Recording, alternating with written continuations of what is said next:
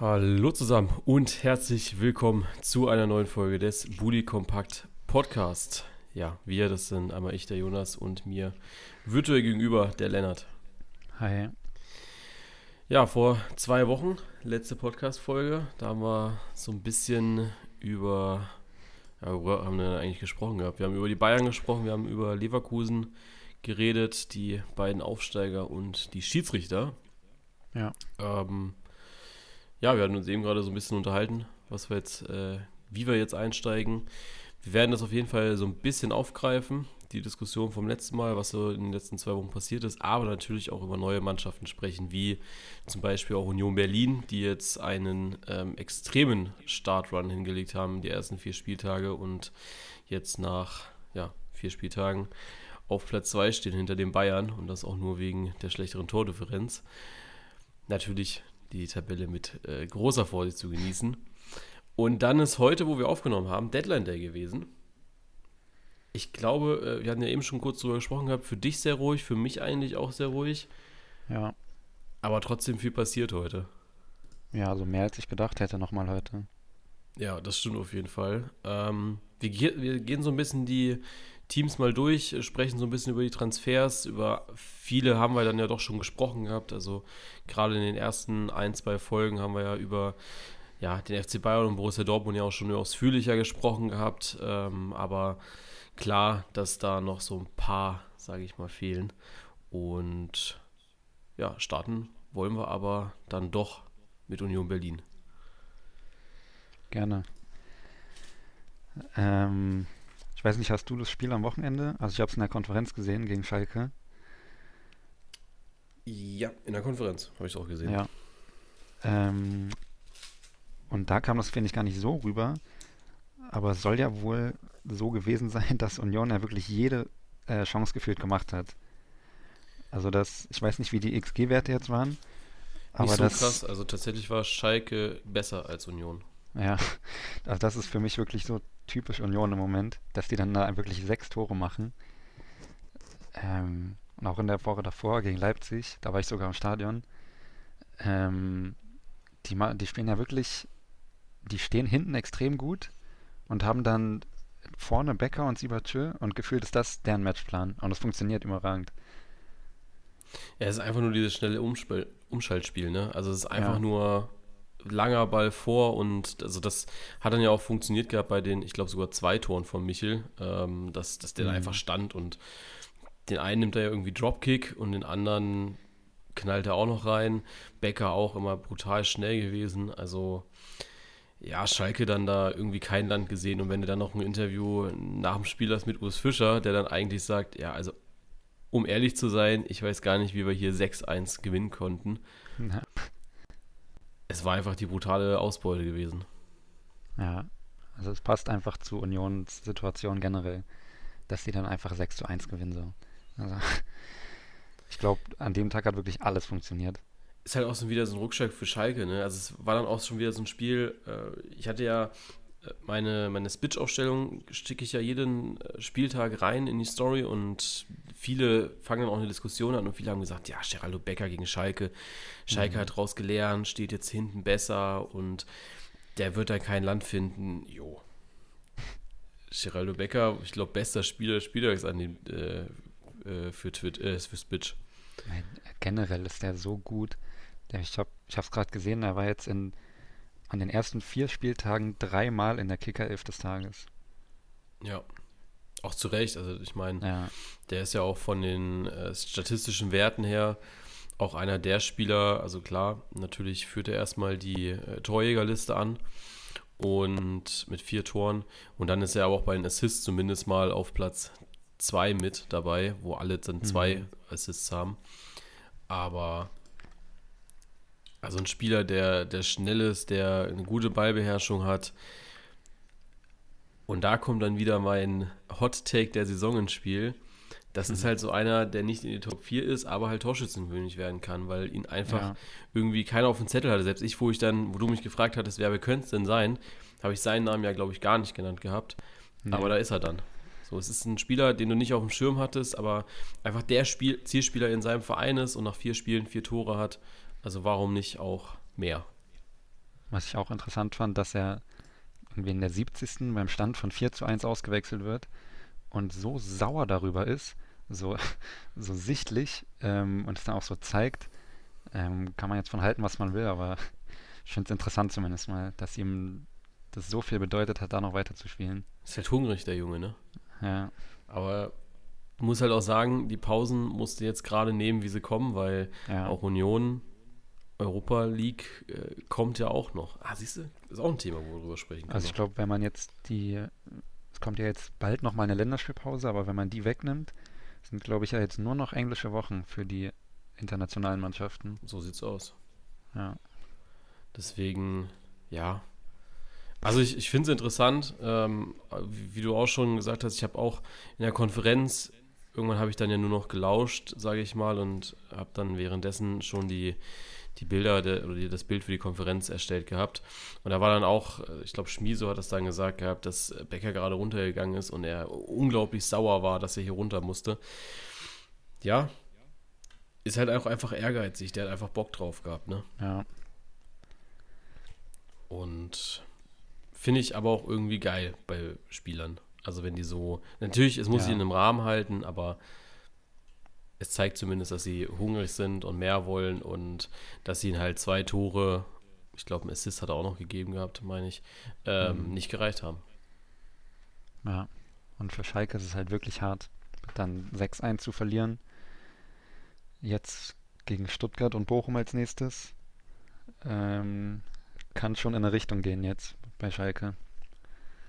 Absolut. Wobei, ich will jetzt nicht pessimistisch sein, wie ich eigentlich immer bin beim VfB, aber Stuttgart ist ja immer so eine Mannschaft, wo du sagst, das könnte der Turnaround denn sein für Schalke Ja, oder zumindest die ersten drei Punkte.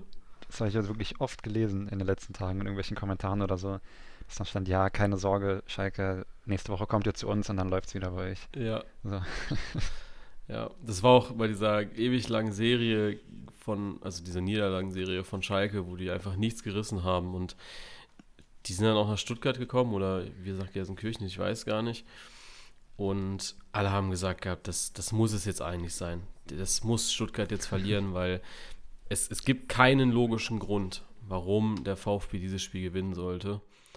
Und ja, dann haben sie es doch gemacht gehabt. Gott sei Dank, muss man sagen. Ja. Also Union Berlin, halten wir fest, ist auf jeden Fall eine Mannschaft, die überrascht, oder? Auf jeden Fall. Das Startprogramm zwar jetzt nicht so stark mit Hertha, Mainz, Leipzig und Schalke. Also klar, Leipzig ähm, die Top-Mannschaft, dass man da drei Punkte holt. Dafür hat man aber gegen Mainz zum Beispiel nur einen, Ge- einen Zähler mitgenommen. Aber ansonsten schon eigentlich echt überraschend. Auf jeden Fall. Also ich hätte sie niemals so stark erwartet. Aber für mich wird es jetzt halt vor allem interessant, wie sie jetzt in den nächsten Monaten spielen mit der Doppelbelastung. Ja.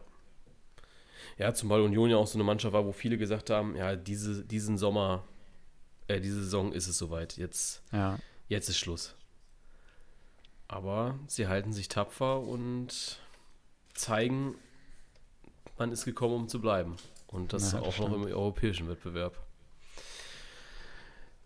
Dann das nächste Topspiel ja auch irgendwie waren die Bayern gegen Ja. Gladbach. Und da hat man ja wirklich gesagt gehabt, ah, es ist eigentlich, also es ist wirklich mal ein Topspiel und diese super Bayern, die so souverän auftreten, die eigentlich alles zerschossen haben, was ihnen in den Weg kam, gegen Wolfsburg ja auch, ich sag mal, genial gesagt haben nach 2-0, okay, wir lassen uns jetzt mal ein bisschen treiben und machen nicht mehr so viel.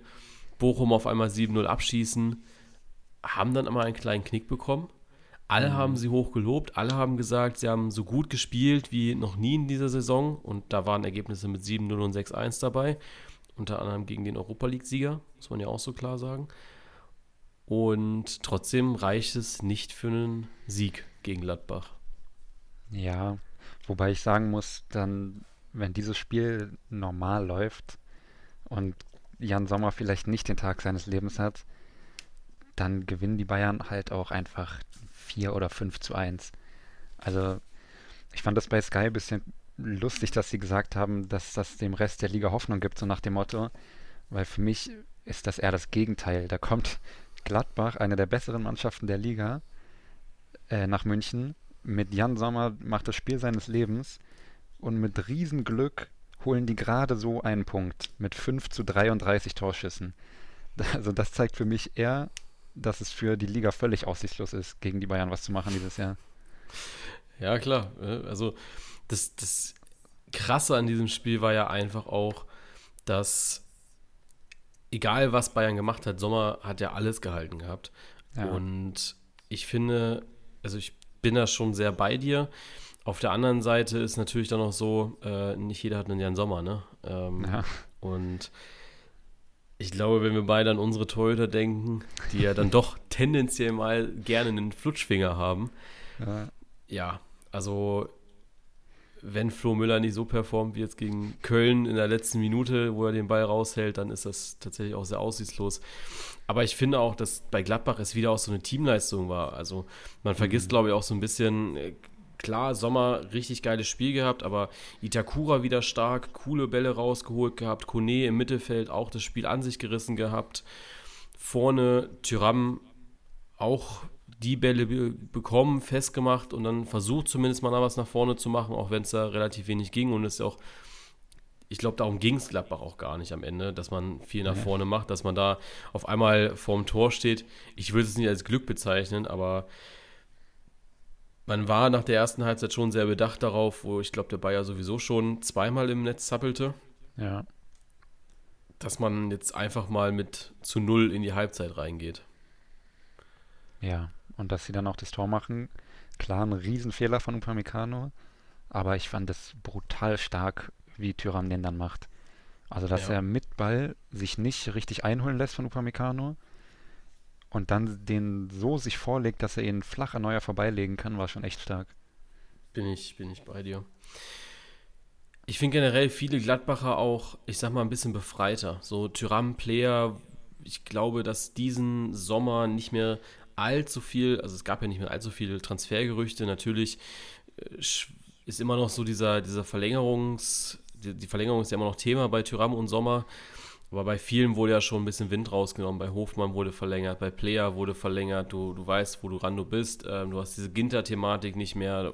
Das heißt, viele konnten, glaube ich, ein bisschen, bisschen frischer an die Sache rangehen. Und bei Sommer ist es für mich eigentlich auch klar, dass der verlängern wird, weil ja ich glaube, alle Gerüchte, die es ja jetzt so gab, waren eher so heiße Luft.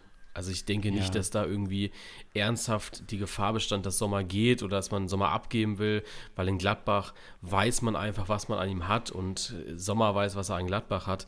Deswegen gehe ich da 0,0 von aus, dass da irgendwie ein Transfer im Raum stand. Also vielleicht hat mal jemand angefragt und vielleicht hat Sommer auch mal ein, zwei Tage drüber nachgedacht, was ich finde ich auch sehr normal finde, wenn du in einem gewissen Alter bist und dann nochmal denkst, okay, kann ich vielleicht nochmal woanders, ne? wenn, wenn City anfragt oder so, ich meine, das war ja bei Trapp nicht anders, dann denkst du vielleicht schon nochmal drüber nach, das ist ja auch vollkommen okay.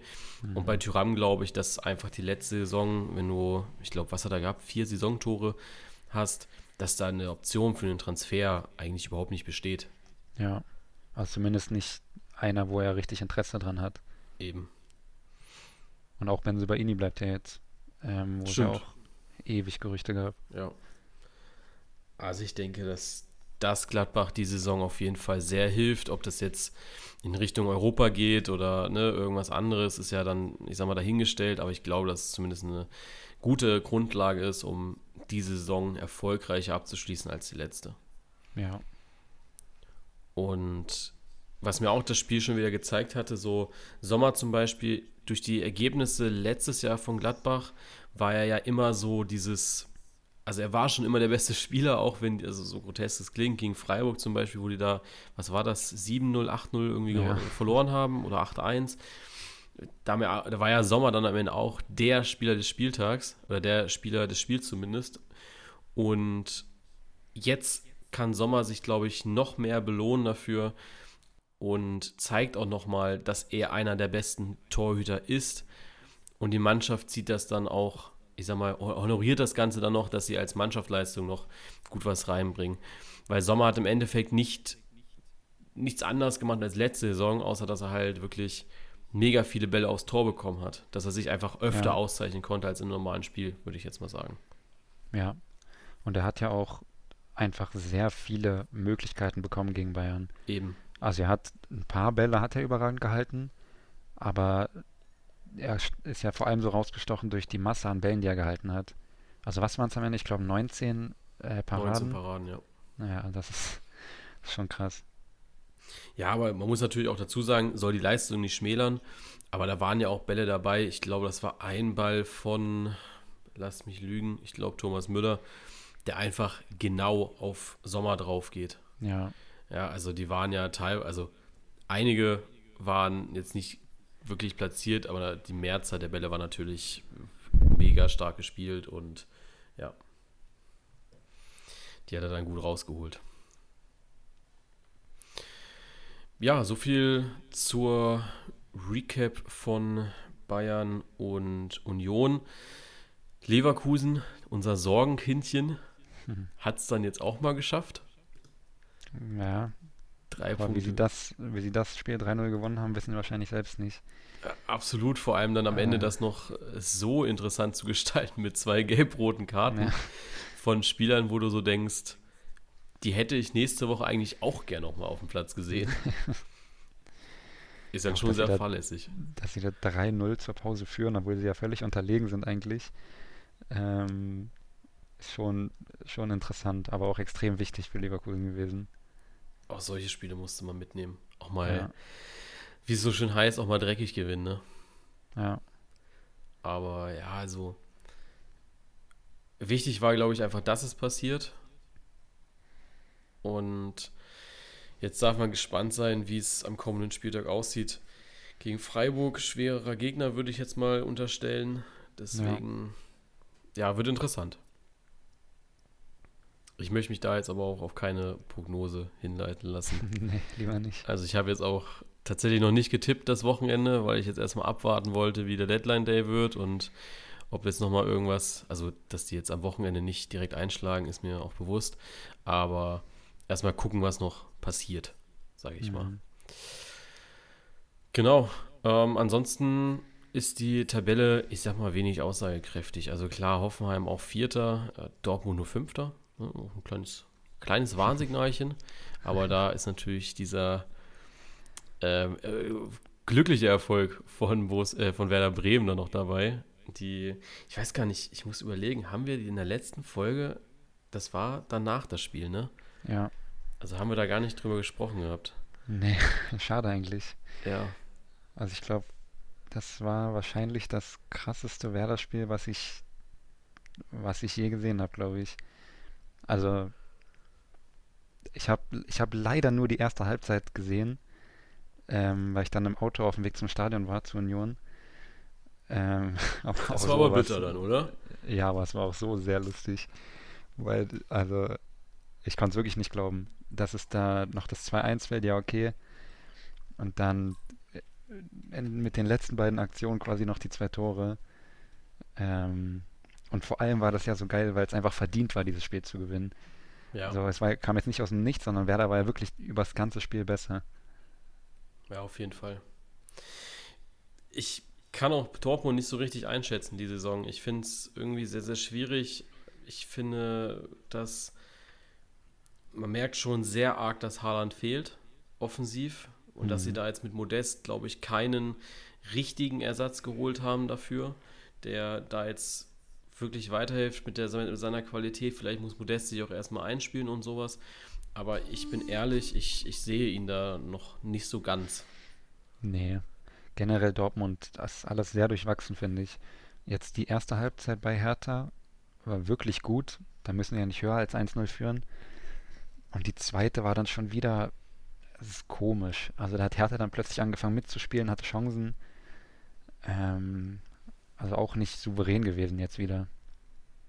Ja, also haben viele, das habe ich auch so wahrgenommen gehabt. Viele haben mir dann oder haben dann in die Kommentare geschrieben, ja, aber Dortmund war schon die noch stark bessere Mannschaft und äh, hat sehr dominant gespielt und so. Aber ich fand dann auch, steht da eine andere Mannschaft als Hertha, ohne Hertha jetzt irgendwie bashen zu wollen oder so, aber steht da eine Mannschaft, andere Mannschaft als Hertha BSC, dann bin ich ganz ehrlich, dann glaube ich, dass die nochmal mehr ins Spiel kommt, weil so dominant war es dann halt nicht, weil sobald eine Mannschaft ins Spiel kommt und ich sag mal einen Fuß zwischen die Tür bekommt, mhm. dann kannst du so ein Spiel halt wieder ganz schnell verlieren und Hertha hat vielleicht nicht die Mentalität dafür, um das Spiel dann doch noch irgendwie zu drehen, aber lass es ne, Werder Bremen, lass es Union Berlin oder auch mal Eintracht Frankfurt sein, die drehen solche Spiele dann halt. Und ja. dann wird es halt wieder bitter für die. Also Dortmund für mich stand jetzt nach vier Spielen dann doch ein bisschen weiter weg als gedacht, auch wenn sie trotzdem neun Punkte haben. Mhm.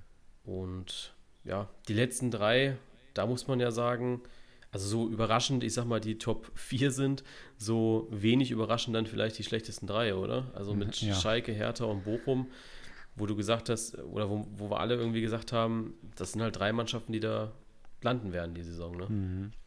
Ja, Bochum noch als einziges Team mit null Punkten und die spielen jetzt gegen Werder und Schalke hintereinander. Ah, das wird interessant. Ja. Ähm, weil sie auch wirklich gut gespielt haben eigentlich in Freiburg. Da wird ja auch interessant, wie mit der Trainerfrage umgegangen wird. Da gab es ja gestern mal einen Artikel, dass Reis eventuell aufgrund von ein paar Machtspielchen und ich weiß gar nicht, was was noch undiszipliniert äh, un, un, und durch Undiszipliniertheit irgendwie geglänzt hatte. Ähm, mhm. Da weiß man jetzt auch nicht so ganz, wie es da weitergeht. Es würde mich auf jeden Fall sehr äh, überraschen, wenn er geht. Ja. Weil er ist ein Trainer, den ich jetzt nicht auf dem Zettel hatte dafür. Nee, und wir haben es ja auch schon gesagt, dass es einfach im Moment keine Alternativen gibt, wirklich auf dem Trainermarkt. Also wen willst du holen, wenn du jetzt Thomas Reis entlässt? Vor allem als Bochum. Ja. So, Schalke könntest du sagen, okay, die holen halt diesen 0815-Trainer mal wieder, der dich halt, ja, der dich zumindest mal ins Saisonende rettet und dann machst du dir neue Gedanken, was passiert. Aber Bochum ist ja so eine Mannschaft, die dann doch tendenziell ein bisschen mehr drauf achtet, was äh, Trainer so angeht, ne? Ja, eigentlich schon. Also bleibt auf jeden Fall sehr, sehr spannend, was das angeht. Und werden wir natürlich weiter beobachten. Dann würde ich sagen, letzten Spieltag oder die letzten Spieltage aufgearbeitet, die, die Lage der Liga ganz gut zusammengefasst. Jetzt kommen wir zu dem aktuellsten Thema und das ist für uns heute der Deadline Day. Wie verfolgst du so einen Deadline Day? Bist du, bist du so einer, der von morgens so 9 bis abends 18 Uhr bei Sky Sport News HD hängt und sich, sich jede neue Meldung reinzieht? Mm, also dadurch, dass eigentlich klar war, dass bei Werder heute nichts mehr passiert, ähm, habe ich eigentlich mich gar nicht mit dem Deadline Day beschäftigt. Also ich habe halt die Meldungen vom Kicker bekommen und was ich auf Instagram so sehe. Aber sonst, ähm, so mit Gerüchten oder so beschäftige ich mich da gar nicht. Generell nicht oder jetzt am Deadline Day nur nicht? Ähm, generell schon, aber auch nur in Bezug auf Werder eigentlich. Ja. Ja, bei mir war es irgendwie auch ganz witzig, weil wir haben ja viele Bundesliga, Bundesligisten noch als, als Kunden für die U19 und so und die Ansprechpartner sind meistens auch die ersten, also die, die gleichen wie für die erste Mannschaft und dementsprechend hast du die heute alle recht schlecht bekommen. und äh, wenn du sie dann bekommen hast, dann wurde irgendwie gesagt, hey, sorry, aber ähm, ich, ich muss wieder los, äh, du weißt ja, Deadline Day. Und dann hast du immer so ungefähr gewusst, wo noch irgendwie was passiert. Mhm. Aber ähm, ja, wenn man dann mal nachgefragt hat aus Spaß, was passiert denn noch, dann haben sie aber auch nicht, nicht viel gesagt. Leider. Bist du denn zufrieden mit, mit Stuttgart? Och, ja, also ich glaube, dass Kalajdzic geht, das hat jetzt bei sehr vielen VfB-Fans irgendwie für also fanden sie sehr, sehr schade. Ich muss sagen, ich war dann einfach froh, dass es vorbei ist. Mhm. Also jetzt gar nicht, weil ich ihn nicht mochte oder so oder weil ich finde, dass er jetzt kein guter Spieler ist. Aber ich, ich glaube so, wenn sich das bis zum 30. August irgendwie zieht und du dir dann denkst, irgendwann einfach, lass es einfach aufhören. Dann, dann ist es okay. Und ich glaube aber auch, dass er jetzt ich will nicht sagen, dass er es bereut, aber wenn man sich jetzt so ein bisschen die Instagram-Posts von ihm anschaut und auch so sieht, wie er, ich sag mal, gewirkt hat ähm, bei, bei den ganzen Foto- oder weißt du, bei diesen ganzen Media-Sessions, dann hatte ich so ein bisschen das Gefühl, dass er so gemerkte, ah, scheiße, das, das war scheiße. Ja. Also einfach vom also, bildlichen her, vom bildlichen Gefühl her. Also ich glaube, hätte man ihm den Wechsel am Anfang der Transferperiode gesagt, dann wäre er jetzt nicht allzu begeistert gewesen. Ja. Also ich glaube, er hat sich das schon irgendwie mehr erhofft. Ich finde, es wurde einfach auch krass übers Knie gebrochen. Also ich meine, bei Carla, da war jetzt, also die Notwendigkeit für einen Transfer war, finde ich, nicht da. Mhm. Weil, ob er jetzt bei Wolverhampton spielt, wo natürlich, ich sag mal, Wolverhampton ist so die, die Argumentation vielleicht, okay, du spielst Premier League, kannst dich nochmal irgendwie anders ins Schaufenster stellen, aber bist natürlich auch deutlich mehr unter Druck und wirst wahrscheinlich auch nicht die Strafraumszenen bekommen, wie du sie vielleicht bei einem VfB Stuttgart bekommst. Weil Wolverhampton ist dann vielleicht doch eher eine Mannschaft, die ja im Mittelfeld der Premier League angesiedelt ist ähm, und, und ja, da eigentlich, du, du spielst ja, wenn du Premier League spielst, spielst du ja irgendwie jedes zweite Spiel gegen eine Top-Mannschaft. Ja. Und wenn du gegen Chelsea, Arsenal, City und Co. spielst, dann ist das Ding vorbei. Ja, also da wirst du nicht die Räume kriegen, wie wenn Stuttgart, wenn du jetzt den Spielplan anschaust, mit Schalke, Frankfurt, ich weiß nicht, was noch dazwischen kommt, Bayern, äh, gut, Bayern schlechtes Beispiel, aber ähm, wenn du die Liga halt so ein bisschen durchskippst, da hast du, glaube ich, mehr Spiele, wo du glänzen kannst, als wo du klar weiß, das wird schwierig. Und selbst in Spielen, wo er glänzen oder wo es schwierig wird, wie gegen Bayern zum Beispiel, da hat er ja teilweise auch mal geglänzt. Also deswegen äh, finde ich, find ich den Wechsel schwierig und das ist das Einzige, wo ich jetzt, ich sag mal, unzufrieden bin, weil ich glaube, dass er sich da einfach ein bisschen verzockt hat.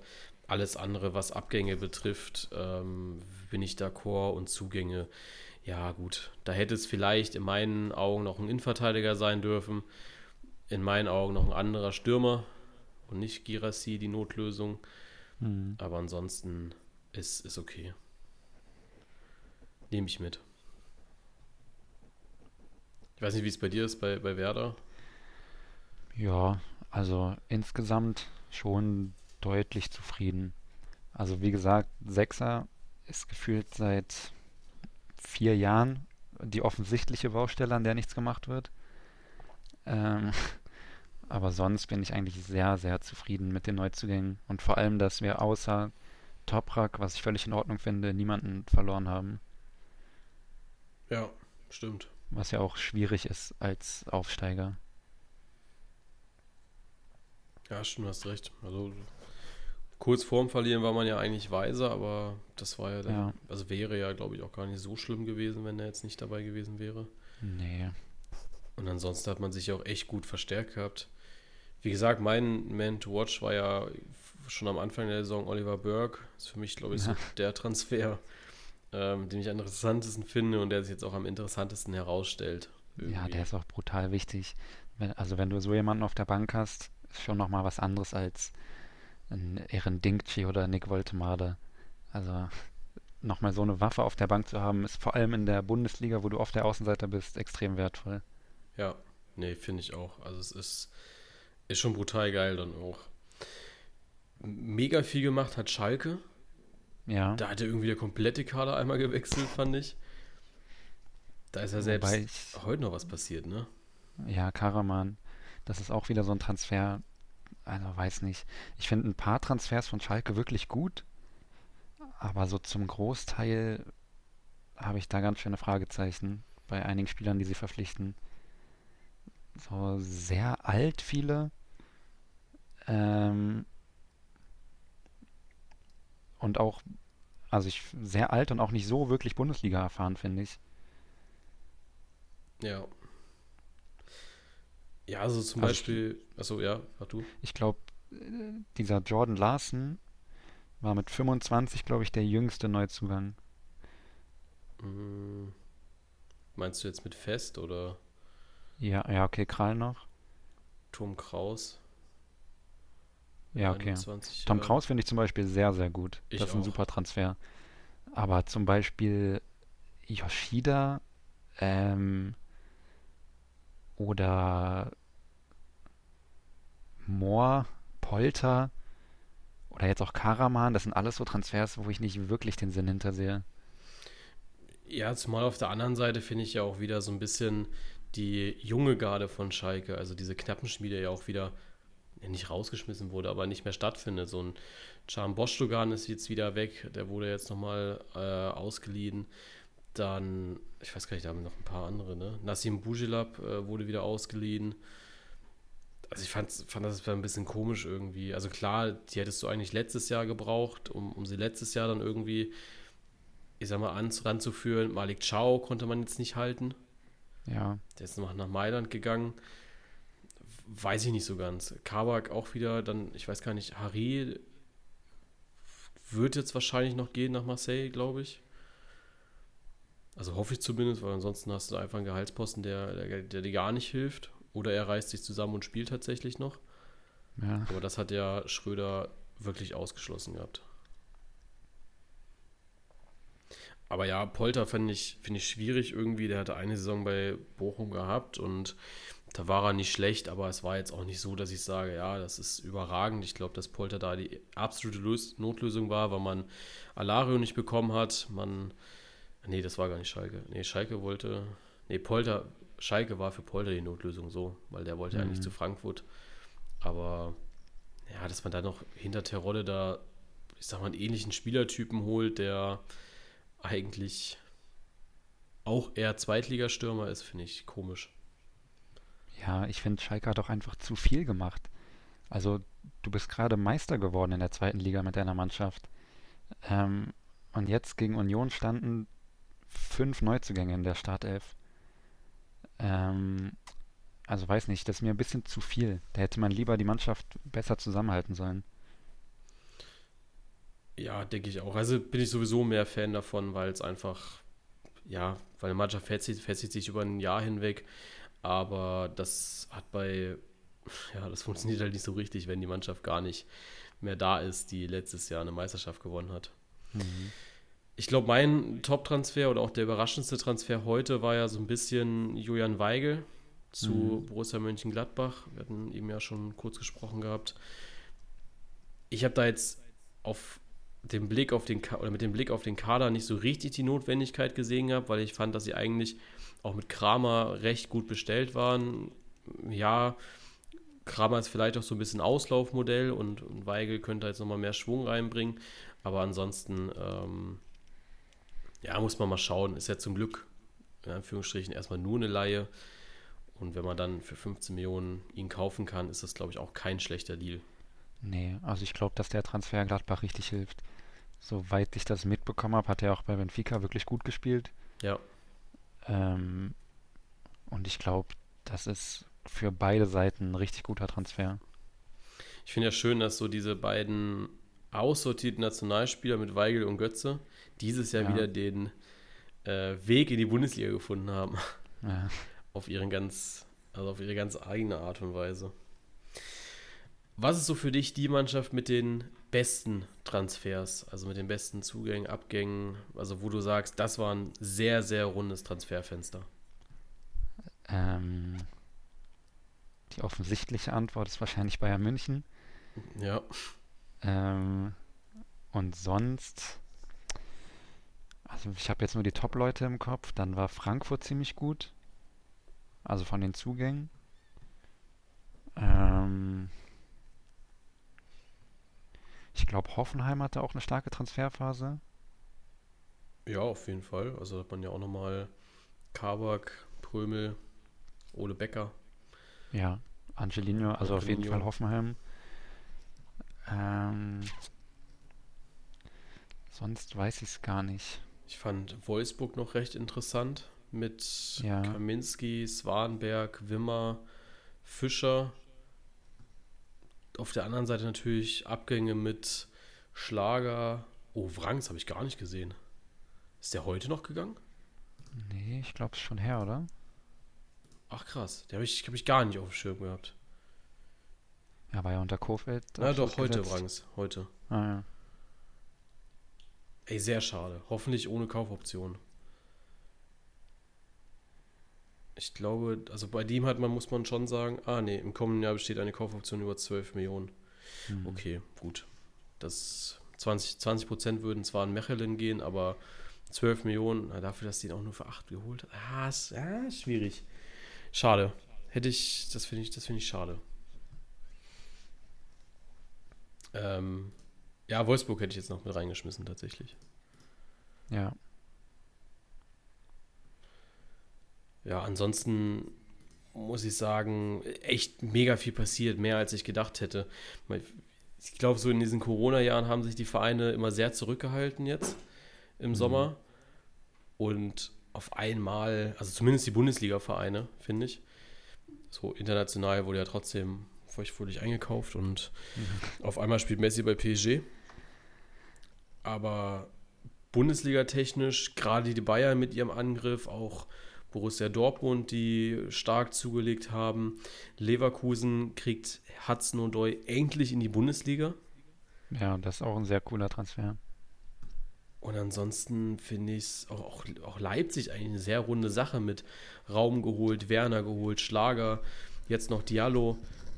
Hm. Nicht viel, aber gut, würde ich sagen. Also ich glaube vor allem, dass die, dass die Bundesliga an sich trotz Haaland und Lewandowski-Abgang jetzt insgesamt nicht so viel Qualität verloren hat, wie man vielleicht denkt. Ich würde sogar sagen, mehr Stars hat. Also, ne, also ja. Haaland und Lewandowski als die großen Stars der Bundesliga weggegangen. Dafür kam aber auf einmal ein Delicht, dafür kam Sané, wir haben äh, Mane natürlich, wir haben den Haller zurück.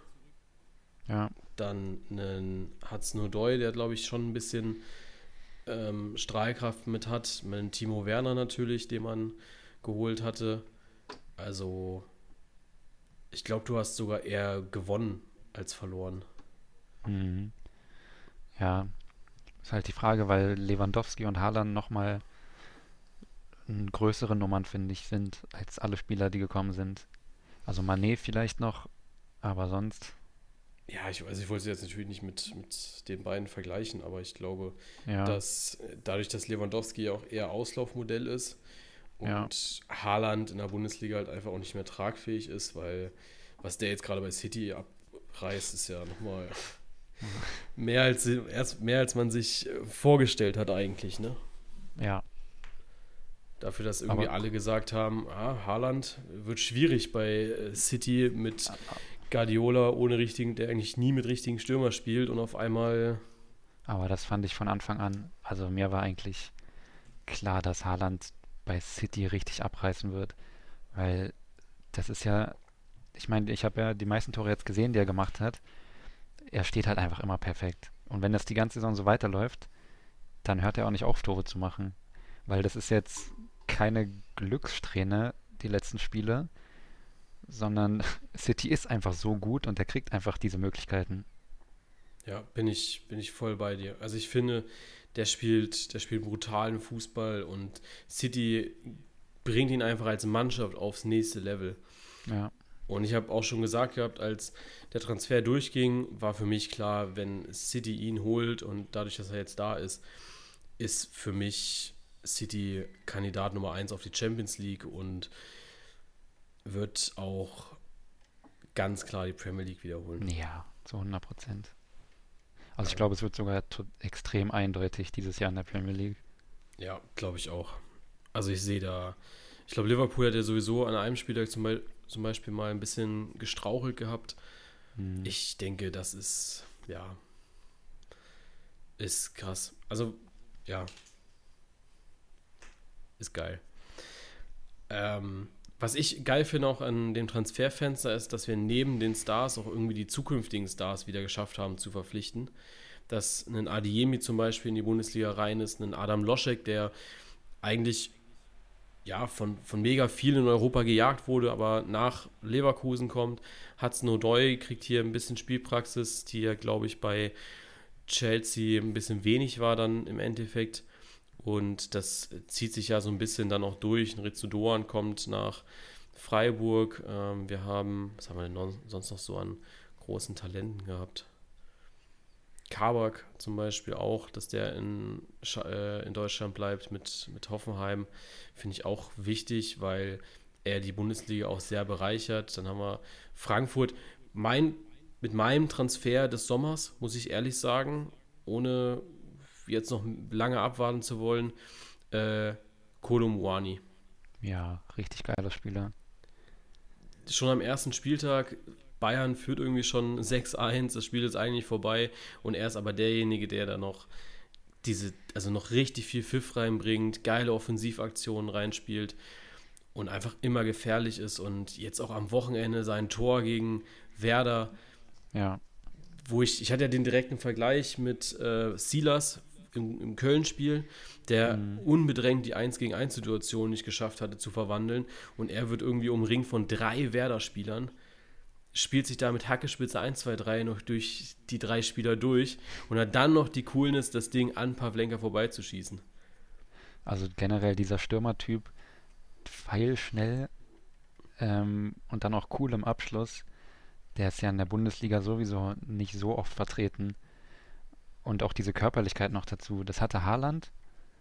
Ähm, und Kolumuani finde ich auch, der ist so unglaublich schnell aber körperlich stark und was man bisher so sieht, auch technisch und im Abschluss stark. Also ich glaube, das ist auf jeden Fall ein Kandidat für Breakout-Spieler der Saison. Ja, also ich, wenn der sich nicht verletzt, dann wird er diese Saison auch absoluter Stammspieler sein bei der Eintracht und ja. mit Sicherheit auch in der Champions League ein bisschen scoren. Also, und das hat ja Frankfurt auch noch ein bisschen gefehlt, vielleicht die letzten, ja. na, seit dem Haller-Abgang. So ein richtiger Stürmer. Denke ich auch. Denke ich auch. Ja, interessantes Transferfenster. Werden wir bestimmt auch nochmal in, äh, ja, in den nächsten Folgen drauf eingehen. Äh, wenn ihr Fragen habt, dann einfach immer gerne rein da in die DMs leiten. Und auch wenn ihr Fragen an Lennart habt, ich leite die ihm natürlich dann auch weiter, beziehungsweise greifen wir dann auch im Podcast auf. Ich würde vielleicht nochmal ganz kurz zum Abschluss, bevor wir dann jetzt äh, hier uns verabschieden, weil nächste Woche ist ja schon der erste Spieltag der Champions League und Europa ja. League und Conference League. Deswegen würde ich gerne auch noch mal ganz kurz auf die Gruppen eingehen ja. und äh, da mit dir drüber sprechen. Ähm, wir haben ja fünf Champions League Teams. Ja. Was glaubst du, wie viele erreichen die K.O.-Runde? Ich bin dieses Jahr wieder nicht so optimistisch. Ja. Ich glaube, dass die, K also K.O.-Runde in der Champions League oder runtergehen in. Erstmal nur Champions League. Zwei. Mhm. Respektive drei. Also ich kann mir bei, bei drei Mannschaften kann ich es mir vorstellen. Bei zwei Mannschaften glaube ich, sie verdaseln es. Ja, also ich glaube, äh, Bayern macht es auf jeden Fall, auch ja. wenn die Gruppe echt stark ist. Ähm, ich kann mir auch vorstellen, dass Frankfurt es macht. Ja. Ähm, Leipzig macht es auf jeden Fall, denke ich. Okay, Leipzig wäre tatsächlich eine Mannschaft gewesen, wo ich gedacht hätte, sie verdaselt es. Ja? Ja. Donetsk. Das habe ich eher bei, eher bei Dortmund das Gefühl. Ja gut, Dortmund, äh, das war auch die, also es war, also Leipzig und Dortmund waren jetzt meine Schwankkandidaten. Ich hätte jetzt gesagt gehabt, dass Leverkusen durch die Gruppe noch geht mit äh, Porto, Atletico und Brügge. Boah, sehe ich irgendwie nicht. Echt? Also ich sehe die ganz klar als Nummer drei eigentlich ja, in der Gruppe. Ich, ich kann es mir bei Porto gut vorstellen, dass die halt ein bisschen, ja, Schwierigkeiten mhm. dann vielleicht kriegen in der Gruppe. Oder dass also sie halt der direkte Dortmund, Konkurrenz sind. Ja, bei Dortmund sehe ich das einfach das Problem, dass sie, also gegen City natürlich völlig unterlegen sind. Ähm, und Sevilla ist einfach so ekelhaft zu bespielen. Ähm, und ich glaube, das tut Dortmund gar nicht gut. Ja. Also es könnte echt hart werden, glaube ich. Ich kann mir sogar vorstellen, dass man auch gegen Kopenhagen Punkte liegen lässt. Also deswegen ja. tue ich mir bei, bei Dortmund also extrem also, schwer. Wenn wir das Dortmund von den ersten vier Spieltagen sehen, dann wird es richtig schwer. Ja. Ja, und ähm, Leipzig, boah, also Donetsk finde ich schon irgendwie echt eklig. Ja, es sind vor allem auch Celtic ist zwar qualitätsmäßig deutlich schwächer als Leipzig, aber in Glasgow zu spielen ist halt auch echt unangenehm. Ja. Deswegen, also ich glaube, dass, also wenn man dann am Ende, ich hoffe, dass, also was ich auf jeden Fall denke, dass alle Mannschaften europäisch überwintern. Also das sollte auch der Anspruch sein von allen Mannschaften. Also ich möchte keine der fünf Mannschaften auf Platz 4 sehen. Weil ja. das wäre, also in jeder Gruppe wäre das ein Armutszeugnis, finde ich. Hm, ja. Weil in jeder Gruppe ist mindestens eine Mannschaft die schlechteste. Also die, eine andere Mannschaft. Also, ja. Aber ich glaube, das wird nächste Woche, Dienstag, Mittwoch, schon echt geil, weil ähm, wen, wen haben wir da? Haben wir nicht sogar schon Bayern gegen Barca? Hm. Wo ist denn der Zone hier? Nee, Bayern gegen Inter. Ah, Bayern gegen Inter, okay. Was haben wir denn da? Nächste Woche. Dortmund gegen Kopenhagen. Dortmund hat auch so ein bisschen Amazon Prime-Abo gebucht, ne? Ja. Wir haben das, ich glaube, drei, dreimal sogar. Boah. Ja, für Dortmunder lohnt sich das. Gegen Sevilla, gegen City und auch immer die Heimspiele vor allem. Nie die Auswärtsspiele. Aber die haben generell alle Heimspiele, also immer nur Heimspiele. Okay, krass.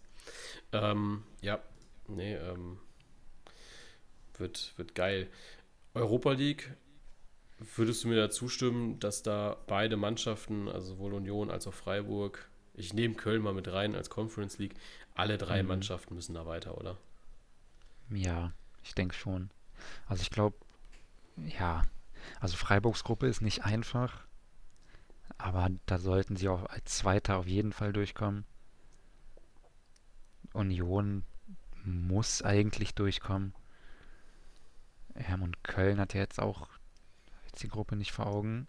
Äh, Partisan, Nizza und Slowako. Okay. Also, das fände ich aber schon eine harte Gruppe für die Conference League. Partisan und Nizza schon nicht ohne. Also. Ja, ich glaube, also glaub, hinter, Nizza, hinter Nizza musste die schon einreihen, finde ich. Ja, das schon. Und Partisan ist auch unangenehm.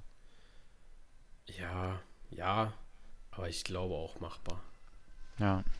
Also ich glaube, dass, dass wir da recht gute Chancen haben, dass zumindest alle Mannschaften, die wir da jetzt im Wettbewerb haben, europäisch überwintern. Und das sollte auch, wie gesagt, immer der Anspruch sein. Also Köln zum Beispiel, bin ich ehrlich, ähm, ich will jetzt nicht, dass die Conference League gewinnen, aber ich glaube schon, dass man da gerade in der Conference League halt echt mal einen Run machen kann bis ins Viertelfinale, Halbfinale und das als deutsche ja. Mannschaft.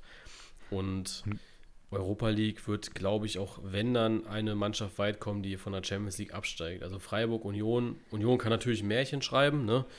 Ja. Hätte ich auch nichts gegen, wenn irgendwie zwei Mannschaften hintereinander, zwei deutsche Mannschaften hintereinander die Europa League auf einmal gewinnen. Bin ich komplett offen für. Aber ja. Ich bin auch auf Köln gespannt, weil Köln als Verein an sich auch einfach richtig Bock darauf hat, glaube ich. Wenn man sieht, was die für einen Auswärtssupport hatten jetzt in Ungarn. Ähm, das ist schon krass. Ja, auf jeden Fall. Ja, wobei man natürlich auch sagen muss, dann hast du auch mal so Schnitzer drinne wie das Hinspiel, ne? Wo du da mal ja. Schwierigkeiten hast. Das finde ich dann schon wieder irgendwie, ich sag mal, so ein bisschen frustrierend auf der einen Seite. Ne? Ich weiß gar nicht, wie es äh, beim letzten Mal war, als Köln Europa gespielt hat. Sind sie da weitergekommen? Nee, ne? Mm, nee. Ich weiß noch, dass sie mit Arsenal in der Gruppe waren. Ja. Ich glaube, das letzte Spiel gegen Arsenal haben sie irgendwie gewonnen gehabt. Und das war dann, mhm. oder in, Ars in London haben sie, glaube ich, gewonnen. Und das war eine riesengroße Party, aber ja, schwierig. Na gut, dann haben wir, glaube ich, einfach mal alles, was die letzten zwei Wochen war, gut unter einen Hut gebracht. Ähm, in zwei Wochen wird es interessant. Die ersten ja. Champions League-Spiele sind durch. Nochmal zwei weitere Bundesligaspieltage. Und ich glaube, dann nähern wir uns ja so langsam auch nochmal einer FIFA-Abstellungsperiode, ähm, wo nochmal ein paar Länderspiele sein werden. Ja. Wie findest du die Deutschland-Trikots? Mm, schön. Also ich finde das Auswärtstrikot echt cool. Ja. Ähm, das Heimtrikot ist ein bisschen gewöhnungsbedürftig, aber kann, glaube ich, auch echt cool aussehen im Spiel dann. Ja, finde ich auch. Ich muss auch sagen, ich finde ähm, die, die, die Machart ganz geil, dass man jetzt sagt, das ist ein Trikot, das Heimtrikot ist für alle da. So, bisher ja. war es ja immer so, dass die Frauen noch ein eigenes Trikot hatten, dass man jetzt sagt, nee, alle zusammen ein Trikot, das finde ich, finde ich sehr nice. Ja. Also, auch ein schönes Zeichen, wenn sie jetzt noch äh, das Equal Pay irgendwie einführen als Zeichen, dann ist das ja auch nicht so schlecht. Ja. Und ja, für alle, die Bock haben auf Transfers, ich sehe es gerade, ähm, ist keine Werbung, aber so Halbwerbung. ist es dann schon, weil es wieder aktuell wird in ein paar Monaten.